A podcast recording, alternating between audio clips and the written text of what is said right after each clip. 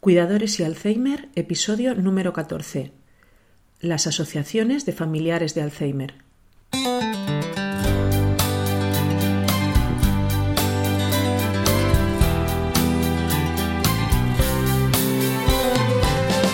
Bienvenidos a nuestro podcast sobre cuidadores y Alzheimer, un espacio abierto, vuestro espacio, un sitio en el que podamos compartir información, conocimientos y experiencias porque sabemos lo difícil que es cuidar a una persona con Alzheimer, déjanos ayudarte, estamos a tu lado.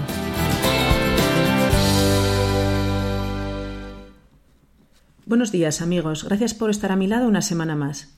Antes de empezar, os recuerdo que podéis contactar a través del correo contacto Os invito a participar, a consultar, a animar, a colaborar, a criticar, a lo que vosotros necesitéis. Todos los correos serán contestados a la mayor brevedad. Esta semana volvemos a hablar de los cuidados profesionales que tenéis a vuestra disposición y que os pueden ayudar a mejorar la calidad de vida, tanto de la persona que cuidáis como la vuestra. Mm, sé que alguno de vosotros me escucháis desde fuera de España, así que voy a hacer un breve resumen. Aquí en España tenemos las AFAS, o Asociaciones de Familiares de Alzheimer. Son entidades que se forman en diferentes ciudades o localidades y que se agrupan todas dentro de CEAFA, la Confederación Española de Asociaciones de Familiares de Personas con Alzheimer. CEAFA es una ONG, una organización no gubernamental, cuya meta principal es mejorar la calidad de vida de las personas que sufren la enfermedad de Alzheimer y de sus familiares cuidadores. Tenemos hoy la suerte de contar con Lucía Rodríguez. Ella es la directora de la AFA de Parla, un pueblo de Madrid, y es una asociación especialmente inquieta y activa. Justo ahora, hace 15 años que tienen un blog informativo y muy completo sobre la enfermedad, y da gusto leer todo lo que hacen por sus pacientes en las redes sociales. Así que vamos a dar la entrada a Lucía para que nos cuente un poquito su labor. Muy buenos días, Lucía. Hola, buenos días, Ana. Muy buenas. Lo primero, darte las gracias por hacerme un huequillo para, para darnos información y te lo agradezco, de verdad. Gracias, gracias a ti por darnos la oportunidad de contar lo que hacemos desde las AFAS. A vosotros, corazón. A ver, mira, la primera parte eh, me gustaría que me contaras un poquito eh, cuándo contactan con vosotros. Entiendo que contacta la familia, pero no sé si contactan eh, al principio o cuando ya se ven un poquito sobrepasados. Explícanos un poquito, por favor. Efectivamente, una de las quejas que tenemos desde las asociaciones es que cuando llegan a nosotros ya es tarde. la familia es complicado detectar la enfermedad, entonces a veces eh, lo asimilan como algo normal del envejecimiento, tardan en darse cuenta, otras veces van al médico de atención primaria y es el médico el que durante algún tiempo supervisa pero no deriva al especialista. Cuando llegan al neurólogo o al geriatra también tienen dificultades, lógicamente, porque es una enfermedad, su diagnóstico es imposible probable, y les hacen la recomendación la mayoría de las veces para que acudan a recursos especializados, pero yo creo que no interpretan adecuadamente eh, la información que se les da y lo importante que es empezar a trabajar desde el principio. Pues lo ideal sería poder eh, trabajar desde la prevención, pero sí que es cierto que cuando llegan a nosotros es tarde, o porque ya están muy saturados, porque no comprenden el comportamiento del enfermo. Entonces, a nosotros nos gustaría que pudieran llegar, pues eso, para poder trabajar con ellos desde las fases iniciales. ¿Y quién es la persona que contacta? ¿La, ¿Suele ser la mujer, marido, hijos? Depende, es bastante variado. Eh, depende de si el, matrimonio es un matrimonio relativamente joven con acceso a recursos, que a lo mejor es el marido o la mujer el que rápido busca un recurso y tal. Pero otras veces suelen ser los hijos los que se ven sobrepasados por la situación y aunque estén los dos progenitores vivos, son los que se ponen en contacto con nosotros. A veces incluso son los nietos que manejan redes sociales y a través de redes sociales pues, te encuentras con un mensajito en Facebook de oye, necesito que me contéis porque mi abuela tiene Alzheimer. ¿no? Es variado, es variado. Normalmente suelen ser más mujeres que hombres, también es cierto. se preocupan más, vale. Yo qué sé, lo, hacen de otra forma. Los hombres es cuando ya eh, se ven muy, muy agobiados y necesito que me lo soluciones para hoy. Pero las mujeres sí que son eh, capaces de, trabajar más en la prevención o en son diferentes ahí más previsoras. aquí somos casi todo mujeres así que podemos romper una lanza a nuestro favor. Vale genial. Pues entonces ya una vez que han contactado con vosotros em, ¿qué, ¿qué, les ofrecéis qué servicios tenéis nosotros a diferencia de los centros de día genéricos insistimos mucho en que es, la enfermedad de los dos pacientes. Hay que atender tanto a la persona que padece la enfermedad de Alzheimer como a su cuidador principal o cuidadora y, al ser posible, a todo el entorno, porque que no se nos olvide que es una enfermedad, cuando llega una familia, nos afecta a todos. Importante. Afecta sí, al esposo, esposa, claro, afecta a los hijos, afecta a los nietos, afecta pues muchas veces también a, los vecinos. Sí, sí, a la vida, a la vida de todos los que están a su alrededor, claro. Sí, sí. Eso es. Incluso muchas veces decimos que el comerciante de la tienda de la esquina donde iba todos los días, pues a lo mejor ahora tendría que saber también en qué consiste la enfermedad y que esta persona pues le puede plantear una serie de dificultades ¿no? a la hora de bajar la compra del pan claro. y hay que saber cómo reaccionar. Correcto. Vale. Entonces, bueno, eh, sí que tenemos, ya te digo, servicios específicos, insistimos mucho en que la familia tiene que saber qué es la enfermedad, qué tiene que hacer, cómo tiene que tratar al enfermo, qué se, eh, qué se puede esperar, eh, porque esto evoluciona no siempre igual, porque todos los enfermos no son iguales, pero sí que evoluciona con unos patrones más o menos similares. si somos capaces de anticiparnos con toda la información información que les damos, se nota mucha diferencia cuando esa familia va asimilando y va colocando la cédula, ay, esto es lo que me contasteis en el curso de no sé qué, pues fíjate, hice aquello que me dijiste, y sobre todo que ellos tengan la, la sensación de apoyo, de apoyo emocional, de poder contar, de compartir, o yo como les digo muchas veces, me podéis llamar por teléfono, ponerme un mensajito de WhatsApp, de lo que sea, por redes sociales, que yo en el momento, una situación que os desborde, os digo, oye, pues mira, haz esto, haz lo otro. O sea, estos mm, pequeños truquitos, estos recursos que muchas veces... Estás tú ahí para echar una mano. Sí, sí. Entonces, a mí me ha pasado, yo cuando mi abuela tenía la enfermedad, pues no tenía a quién recurrir, entonces decía, ¿y ahora qué hago? Pues si yo voy a poder llamar a alguien y decirle, mira, que es que está muy nerviosa, que se quiere marchar, que, que está porreando la puerta, eh, yo qué sé, que se va con la ropa de invierno y estamos en verano, ¿qué hago, no? Y que alguien me hubiera podido contar cuáles eran esas cosas, me hubiera Vale. Y luego, por otra parte, tenemos toda la atención del paciente. O sea, desde se les hace una evaluación Espera, Lucía, perdona. Em, si no te importa, acabamos con el cuidador eh, y así ya luego me cuentas el, qué hacéis con el paciente. Porque aparte de, estas, de estos momentos puntuales en que se encuentran desbordados, entiendo que tendréis algún tipo pues, de reuniones, pues no lo sé, semanales, quincenales, para un poco apoyo mutuo, ¿no? O contar experiencias. Eso es, el grupo de autoayuda. Tenemos, por una parte, el grupo formal, con la psicóloga. Además es un grupo muy autónomo, ellos mismos son los que les damos la posibilidad de que propongan las actividades, porque a veces ya el grupo está un poco más cohesionado y quieren hacer actividades de salida, culturales, o quieren pasar un rato juntos, y muchas veces les digo, a ver, cuando tú les dices, tienes que buscarte un huequecito para ti, y muchas veces te miran y yo qué hago, ¿no? Entonces, pues, pues, nos vamos a ir al museo de no sé qué, y se van todos juntos al museo, disfrutan de, de la actividad y salen un poco de lo que es la enfermedad, porque el grupo de autoayuda sí que es verdad que autoayuda puro y duro, ¿no? Donde realmente la parte emocional pesa mucho y para ellos es más denso, ¿no? Entonces que esas actividades lúdicas también les ayuden a, bueno, a conocerse, a, quizá crear ese, esa conexión con otra persona que en un momento determinado la puedes llamar y contarle cómo te sientes o que te cuente.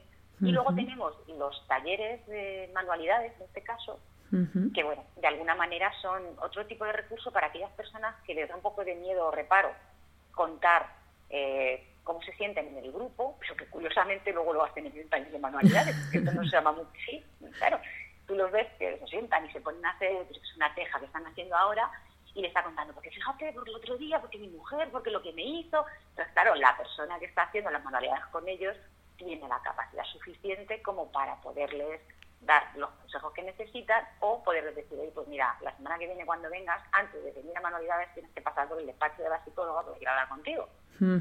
Y, y lo que también hacemos, porque es verdad que los hombres, bueno, los hombres como no necesitan ayuda, claro, son así. Entonces, pues muchas veces lo que hacemos es ofrecerles la atención en el momento. Cuando, sobre todo por las mañanas, vienen a traer a su mujer y te la dejan y tal, fíjate lo que me ha hecho, no sé qué, pues a veces utilizamos la atención en caliente que llamamos. en el momento cuéntamelo, descarga, te vamos a dar los consejos, porque nos cuesta muchísimo que se incorporen en esas actividades más pautadas y más profesionalizadas. ¿no? El efecto es el mismo, pero bueno, ellos no tienen la sensación de que les están dando una cita y les están prestando una atención. Entonces, bueno, al final nos tenemos que buscar muchas veces las fórmulas, porque claro, nuestro objetivo es estabilizar emocionalmente al paciente, que lo pueda sobrellevar de la mejor manera posible, porque eso va a mejorar el cuidado luego en el entorno familiar. si el cuidador es un cuidador quemado, un cuidador que, que está sufriendo todo tipo de depresión, ansiedad, sueño, dolores musculares, etcétera, etcétera, es que yo siempre se lo digo, es que un cuidador así no nos vale. O sea, al final no vais a poder cuidar, entonces tenéis que cuidaros vosotros, dejar que nosotros os ayudemos, para que hagáis bien este trabajo. Yo muchas veces lo digo, digo, a pensar que tenemos contratados nosotros a vosotros para que continuéis el trabajo que nosotros hacemos en casa. Entonces, bueno, a veces se colocan un poco como diciendo, uy, o sea, no soy yo el que los contrata a ellos para que me cuiden al paciente, sino que son ellos los que me exigen que haga el cuidado de forma determinada en casa, ¿no? Entonces, bueno, ahí se genera también una relación un tanto especial. Claro, un apoyo mutuo. Sí, sí, sí que es cierto. Vale, pues ahora sí, si te parece, cuéntame un poquito ya para el enfermo de para el enfermo de Alzheimer, ¿qué, qué hacéis? Pues para el enfermo lo que te decía, primero se hace una valoración y es muy importante eh, que no se nos olvide, cada persona es diferente. ¿Vale? La atención centrada a la persona eh, es algo, yo entiendo que es complejo de manejar desde los centros, pero claro, un enfermo de Alzheimer en una fase determinada no es igual que otro enfermo de Alzheimer en la misma fase, por mucho que los test se den la misma puntuación, porque partimos de historias diferentes, de aprendizajes diferentes, de necesidades y caracteres diferentes. Entonces, hay que ser capaz de ponerte en el lugar de esa persona, de saber cómo ha sido su vida, cuál es su trayectoria, qué cosas le gustan, qué cosas no le gustan. Y luego, a ver, a nivel profesional, tú puedes trabajar una capacidad de múltiples fórmulas. Entonces, siempre intentamos que la propuesta de trabajo que se les hace, por supuesto, vaya adaptada al área que queremos trabajar, me da igual que sea la área cognitiva, la física, me da igual, pero con una actividad que ellos eh, interpreten como una actividad agradable, que, se encuentren a gusto. Si no conseguimos que la terapia se adapte a sus gustos, es muy difícil trabajar. Entonces, a veces lo que dice la terapeuta, a mí me da igual proponerles una actividad que otra. Entonces ella va tanteando, va probando con niveles, porque si no aciertas también con el nivel de dificultad de la tarea, si es muy fácil, muy fácil, se aburre. tomando el pelo. Claro. es que esto es muy fácil. Y si es muy difícil, muy difícil, claro, no te van a decir no lo sé hacer, pero te van a decir es que esto no me gusta. Pero pierden la atención, sí. Claro. Entonces, para poder concentrarles, para poderles captar y para poderles introducir dentro de esa dinámica, pues bueno, al principio hay que, como digo yo, hacer el café de bolillos para poder ir probando con las actividades hasta que ya los vas conociendo un poquito más, ¿no?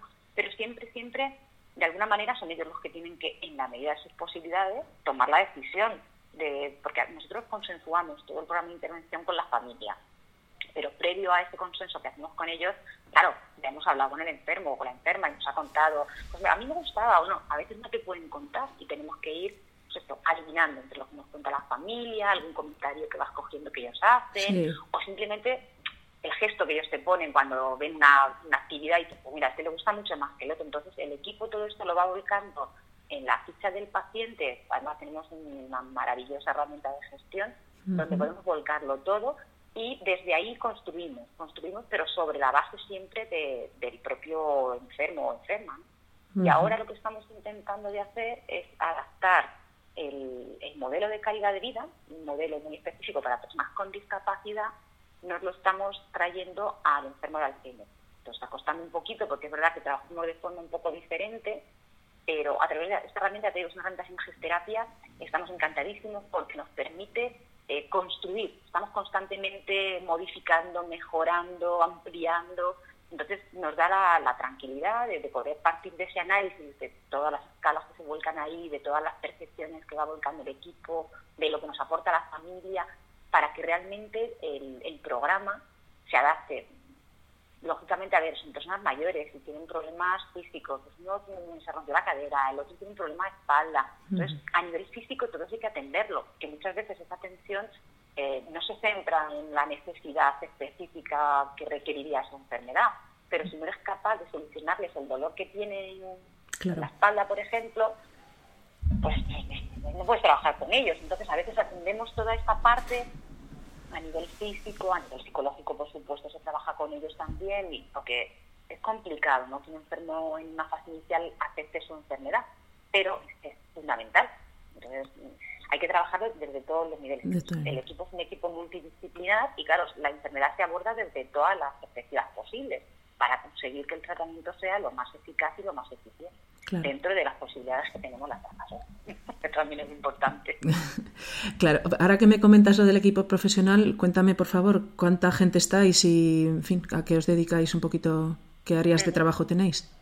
Nosotros somos un centro muy chiquitito, solamente somos nueve profesionales. Eh, dentro del equipo tenemos una psicóloga, también es la que se encarga de la parte de atención logopédica, logopeda también. Tenemos una fisioterapeuta que es nutricionista, entonces bueno, aborda todos los aspectos. Además es especialista en un montón de terapias innovadoras, bueno, nos está revolucionando el centro. tenemos, bueno, yo de verdad, yo digo muchas veces tengo muchísima suerte porque tengo un equipo de gente muy profesional y además muy implicada y con ganas de aprender y probar muchísimas cosas nuevas. Eso es lo importante, sí, sí, sí. Claro, las ganas, claro que sí. Claro. Tenemos una terapeuta ocupacional, que es que yo tengo que decir, la que es una máquina. Además de la capacidad que tiene para organizar las terapias, para que ellos estén contentos, para, para eso, darle a cada uno lo que necesita, cómo lo organiza, cómo distribuye las tareas. Bueno, de verdad yo estoy encantadísima con ella. Luego tenemos la parte de trabajo social, la trabajo social que se encarga de abordar todo lo que es información, orientación, atención a la familia, trámite de recursos. Se hace una supervisión muy directa de, todas las personas que pasan por el centro, la parte de gestión y administración, fundamental en cualquier entidad. Y luego tenemos un equipo de auxiliares, tenemos tres personas, que claro, es un equipo de auxiliares avanzados, o sea, siempre van un poquito más allá. Entonces muchas veces mm, son personas formadas en otro tipo de expresiones eh, a domicilio, eh, específicas de ocio. Entonces, claro, dinamizan muchísimo las terapias que hay en el centro y ellos participan también. O sea, que muchas veces son coterapeutas. La terapeuta es la que diseña todo el programa, pero ellos son muchas veces los que interactúan directamente con, los enfermos. Y mueven un poco al grupo. Sí, la verdad, tenemos un equipo chiquitito, pero vamos, por lo que he podido comprobar cuando tenemos las inspecciones y tal, eh, estamos muy por encima de la ratio de, personal de los, centros, pero a mí se me da yo necesitaría más profesionales. ¿Cuánta gente tenéis? En ¿Cuánta gente acude a vuestro centro? ¿Cuántos enfermos, entre enfermos y, cuidadores? Más o menos. Eh, claro, más o menos. Nosotros ahora mismo estamos atendiendo a 29 enfermos. Tenemos capacidad para 48, o sea que esto es una cosa que también me sorprende. Ayer lo hablaba con, con la responsable eh, del grupo de demencia de la SEN, que estuvo visitando el centro, venía con la jefa del servicio de neurología del hospital de Parla, y claro, le comentábamos un poco la dificultad que nos estamos encontrando, que la traba es económica, básicamente, para que puedan acceder al recurso, porque ella me decía, es que hay muchísima más gente, y somos conscientes de ello, pero claro, nos cuesta llegar, ¿no? Cómo, cómo podemos ofrecerles el servicio.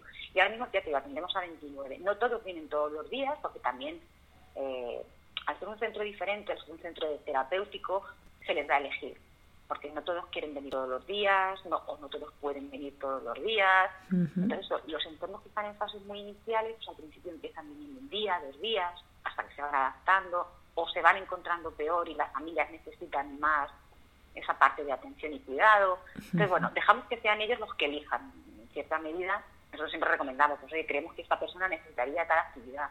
Luego tenemos también actividades que pueden hacer en casa, pero sí que es verdad que nos cuesta más porque ahí no hay supervisión profesional. Claro nosotros podemos desplazarnos al domicilio si son enfermos en una fase más avanzada también para trabajar con ellos. bueno, tenemos diferentes fórmulas para poder ofrecer los servicios. Pasa que, bueno, que a veces... Mm, no siempre se hacen caso, ¿no? No, ojalá no se hicieran caso, pero no. no, y muchas veces pues es eso, cuando van a los servicios sociales les tramitan una plaza de centro de día pensando que es el recurso más adecuado y claro, son centros de día que no están especializados y realmente no, no se trabaja a nivel con ellos y el deterioro, pues, por supuesto, es muchísimo más rápido al, al Claro, que en el centro de día también lo harán con todo su amor y cariño, pero no están especializados en Alzheimer, ese es el problema. Se nota. Nosotros notamos mucha diferencia, nosotros hacemos un seguimiento de todas las personas que han estado con nosotros y que luego son derivadas a cualquier otro centro de día o residencia y se nota la diferencia. Yo entiendo que es verdad que hacen todo lo que pueden, supongo con todo el cariño igual que lo hacemos nosotros, pero claro, tú ves a una persona en una etapa y de esa otra que es derivada del centro de día y, llevas haciendo el seguimiento, partiendo de la base de que todas las personas somos diferentes y nos ocurren circunstancias distintas, pero casualmente deterioran muchísimo más rápido a las personas que se marchan a otros recursos que las que se quedan trabajando con nosotros durante más tiempo. Eso nos hace, nos hace pensar, reflexionar. Claro. Entendido. Vale, mm, te cambio de tema. Cuéntame, por favor, eh, cómo os financiáis, o sea, cómo conseguís, claro, porque estáis nueve personas que estáis dedicando vuestro trabajo de jornada completa al cuidado de estos, de estos enfermos. ¿Cómo lo hacéis? Esta parte es la más complicada. Mm, si partimos de la base de que nosotros somos organización sin ánimo de lucro eh, que entramos dentro del mundo de la financiación público-privada vía subvención, estamos atravesando una crisis horrible y que las subvenciones es una de las cosas que nos han parecido imprescindibles durante mucho tiempo, pero que ahora hemos prescindido de ellas sin ningún tipo de pudor, pues es complicado. Porque las subvenciones, entiendo que todos estos años han ido a menos, se ha ido a menos para todo, entiendo que para vosotros también. Sí, sí, sí. Sí que es verdad que, que hay entidades que todavía las siguen manteniendo, pero que cada vez somos más, cada vez la necesidad y eso también, y tanto, sí, sí, sí. sí claro, no solo en Alzheimer, sino a todos los niveles, claro, yo entiendo que hay que hacer un reparto justo, no podemos decir, oye, que nosotros somos lo más importante, lo notas, lo notas que el dinero que llega del ministerio es menos, el dinero que llega de la comunidad es menos o no han salido muchas de las convocatorias que había, el dinero del ayuntamiento pues a veces sí, a veces no, eh, bueno, la financiación vía subvenciones de entidades privadas pues pasa lo mismo, las cantidades han reducido, se han reducido considerablemente. Muchas entidades financieras que tenían convocatorias de subvenciones han desaparecido, por lo tanto las convocatorias también. Esta parte nos complica. Entonces, finalmente es el, familiar, la familia, el que tiene que cofinanciar mm, la, parte, que no llega, claro. Claro, que nosotros aquí en la Comunidad de Madrid siempre intentamos que la tramiten vía cheque servicio, pues que es la única vía de financiación que nos están dando. Y bueno, los enfermos en fase inicial, como sabes, han entrado hace poquito en el sistema de dependencia, les está costando conseguir las prestaciones, las prestaciones que consiguen muchas veces no cubren el total del servicio, bueno, es complicado. Nosotros vivimos en una zona pues, al sur de Madrid, una zona económicamente deprimida, donde las pensiones y los salarios son bajos, entonces cubrir los servicios muchas veces es, complicado. Aquí en Aragón te valoran relativamente rápido, digo relativamente porque estamos hablando de meses, pero luego las, o sea, y te lo aprueban rápido pero luego las prestaciones quedan son una miseria. Esto, hablábamos con una de las entrevistas que hacíamos a Sonia, una cuidadora familiar, eh, con su con su nuera en total de vamos perdón su suegra eh, un Alzheimer avanzado ya no me parece que le daban pues no sé si eran 400 euros al mes pero vamos eso que es que no te daban para nada. O sea no, no te daban ni para vamos ni para un, ni para un centro de día ni para nada de nada Efectivamente, nosotros tenemos poquita gente que llega a los 400. Sí. Imagínate. o sea, son, son prestaciones bajitas. Qué pena. Qué pena. Y luego, sobre todo, es eso, claro, las, las personas que están en fase inicial, como acaban de entrar en el sistema, pues prácticamente están todas tramitando todavía, no, no les han conseguido. Pero como concede en función del nivel de deterioro y de la situación económica, claro, nos encontramos con situaciones de todo tipo. Entonces, hay muchas, nosotros tenemos varias plazas gratuitas, porque claro, entendemos que hay personas que realmente... Que de ninguna manera pueden pagarlo, claro. Claro, entonces eh, tenemos establecidos unos baremos, también es verdad que la trabajadora social ahí la por eso ocurra, no porque tiene que calcular, porque no le puedes dar la plaza gratuita a cualquiera solo porque te lo pida, sino que tiene que cumplir unos requisitos lógicos y, y, que constantemente tenemos esas plazas cubiertas, que la gente no puede pagar eso. O sea, es complicada la parte de la financiación. La verdad es que nos encontramos con serias dificultades. Es difícil, sí, sí. Vale, pues ya por último, que se nos echa el tiempo encima, ¿cómo, cómo pueden colaborar? Es decir, si alguien nos está escuchando y, quiere aportar un, pues eso, su granito de arena, ¿cómo pueden ayudaros? ¿Y cómo pueden también contactar con vosotros si alguien está interesado porque tiene a su familiar y es de la zona vuestra de Parla? Nosotros pueden contactar teléfono, por correo electrónico, vía redes sociales, viniendo por el centro, o sea, que hay multitud de, fórmulas y nosotros atendemos a, todas. A todas, sí. Dejaré, dejaré los enlaces de vuestra web y de Facebook y el teléfono, lo dejaré en, la, en las notas del programa. Vale, entonces no hace falta que pues no te voy diciendo los datos. Dilo, dilo corazón, dilo, dilo por favor Lucía, porque ah. hay gente, no todo el mundo lo lee, entonces si lo dices de viva voz, ahí, ahí queda. Vale. pues si nos quieren llamar por teléfono 91 698 92 37. Si quieren contactar vía correo electrónico, todo en minúsculas, azaparla, arroba, azaparla.org. Si nos buscan en redes sociales, pues arroba azaparla, siempre nos van a encontrar. Además, por lo que nos van a ir contando, eh, somos una entidad que aparece relativamente rápido cuando se hacen búsquedas sí, Sí, sí, cundís mucho. no, procuramos, claro, procuramos, sabemos, a ver, pues, muchos cursos de posicionamiento, SEO y estas cosas, y sabes que, que lógicamente, pues, bueno, mm, tienes que estar ahí, ¿no? Porque necesitas que la gente te encuentre. Que te encuentren, y tanto. Diseñando una campaña, vamos a ir con cuñas publicitarias también, porque la pena que nos da es no poder llegar a toda la gente que realmente nos necesita. entonces, bueno, pueden contactar, pues eso, viniendo por el centro, no hay ningún problema, eh, en horario de mañana, que es el horario que estamos ahora, eh, pueden llamarnos por teléfono, conectar vía redes sociales, cualquiera de las opciones para nosotros son, son válidas. Muchas veces es plan de las dudas, oye, tengo este problema, ¿qué hago? Me está ocurriendo esto.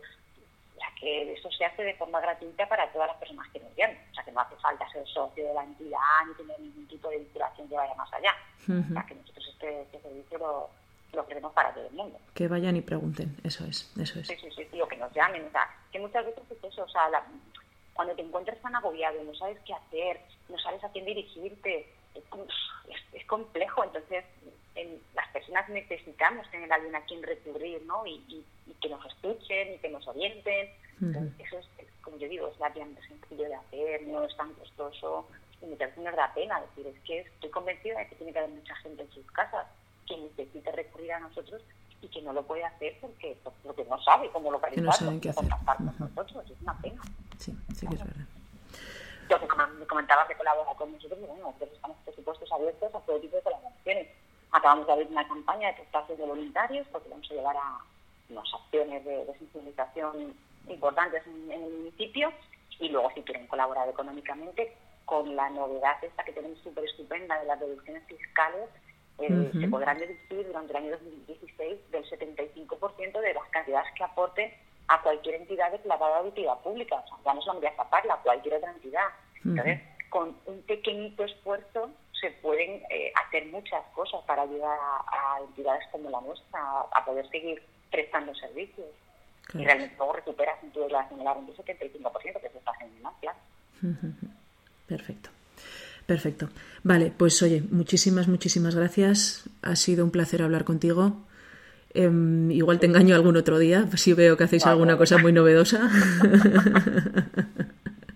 No hay ningún problema, yo encantada de contaros todo lo que nosotros hacemos y La por que se pueda replicar. Vale, vale. Vale, pues oye, muchísimas gracias. Aquí lo dejamos. Un saludo. Gracias a ti, Ana. Hasta luego. Hasta luego. Pues esta ha sido la entrevista de hoy. Interesante, ¿verdad? Mi intención es que todos vosotros contactéis con la AFA que tengáis en vuestra ciudad o en la población más cercana y podáis así beneficiaros un poco de toda la labor que hacen. Os dejo un enlace en el blog y en las notas del programa ah, para que podáis consultar por provincia cuál es la asociación que tenéis más cerca. En nuestra ortopedia online, ortoweb.com, podréis encontrar todo tipo de ayudas técnicas y productos de apoyo para adaptar la vivienda a las necesidades de la persona que cuidáis, para que tanto enfermo como vosotros cuidadores podáis tener la mayor calidad de vida posible pues eh, grúas de traslado, productos antiescaras, camas articuladas, sillas de ruedas, andadores, bastones, muletas, largo etcétera. Contamos con un gran equipo técnico con muchos años de experiencia para aconsejaros si no sabéis cuál es el producto más adecuado a vuestras necesidades. Si eres un cuidador y he conseguido distraerte un ratito de tus labores diarias, me doy por satisfecha.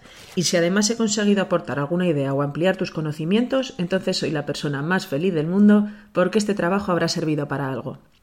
Gracias por vuestra atención, espero que el podcast haya sido de vuestro interés y que sigáis escuchándome la próxima semana.